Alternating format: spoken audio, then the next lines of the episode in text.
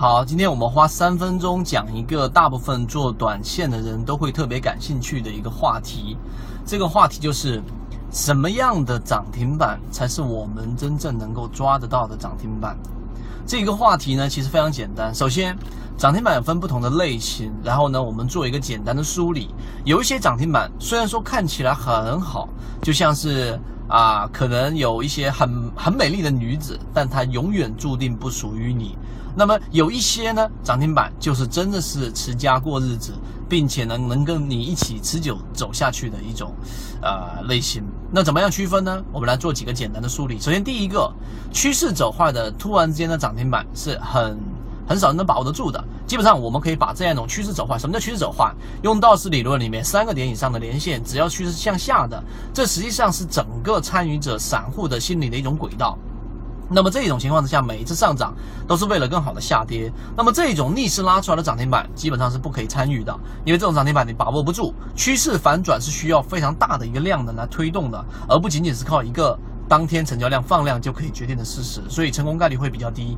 我们要做的是趋势走好的、主力主动向上的、主力资金向上的个股的涨停板最容易去把握。就像我们讲过的宝泰隆，就像我们讲过的神火股份，都是用类似的方法，用涨停板一个涨停板之后连续构建一个平台。那么这一个涨停板必须出现在趋势走好的，而不是趋势走坏的。这个涨停板是趋势向好的情况下出现第一个涨停，然后这个涨停之后连续的盘整，下方的主力资金是在持续。流进的，你看均线就没有办法去判断了，一定要看真实的、客观的主力资金。那么这种涨停复制呢，它就是我们能把握的第一种涨停板，这是第一种。第二种，高控盘的强庄股涨停板。什么意思呢？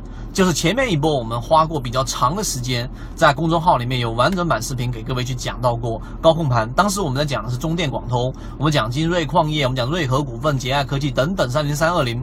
现在三零零三二零还是高控盘的个股，大家可以回头自己去看海达股份。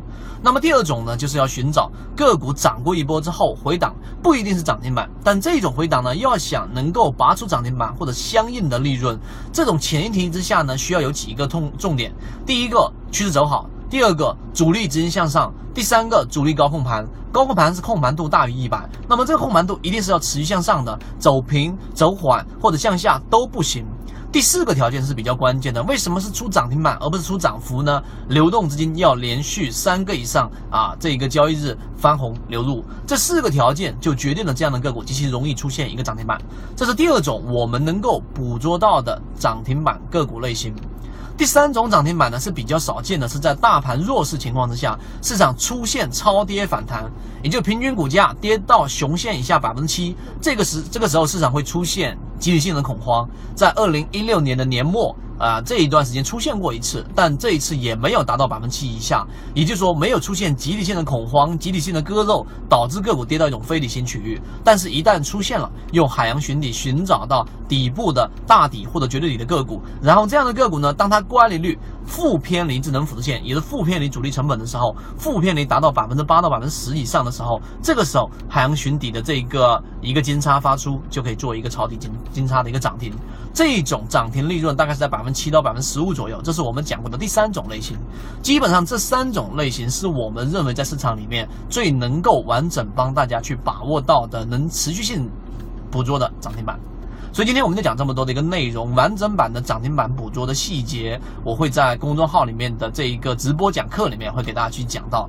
但是呢，由于直播平台的原因，在这地方我不方便公布公众号的位置，知道的人互相转告一下。我们后面会把大部分的时间集中在短线技术的实战应用上面去，所以希望大家对这个视频有所收获。好，今天讲这么多，各位再见。正版内容我们都是直接交付到船员手上的。查看我的专辑简介，直接了解获取的途径。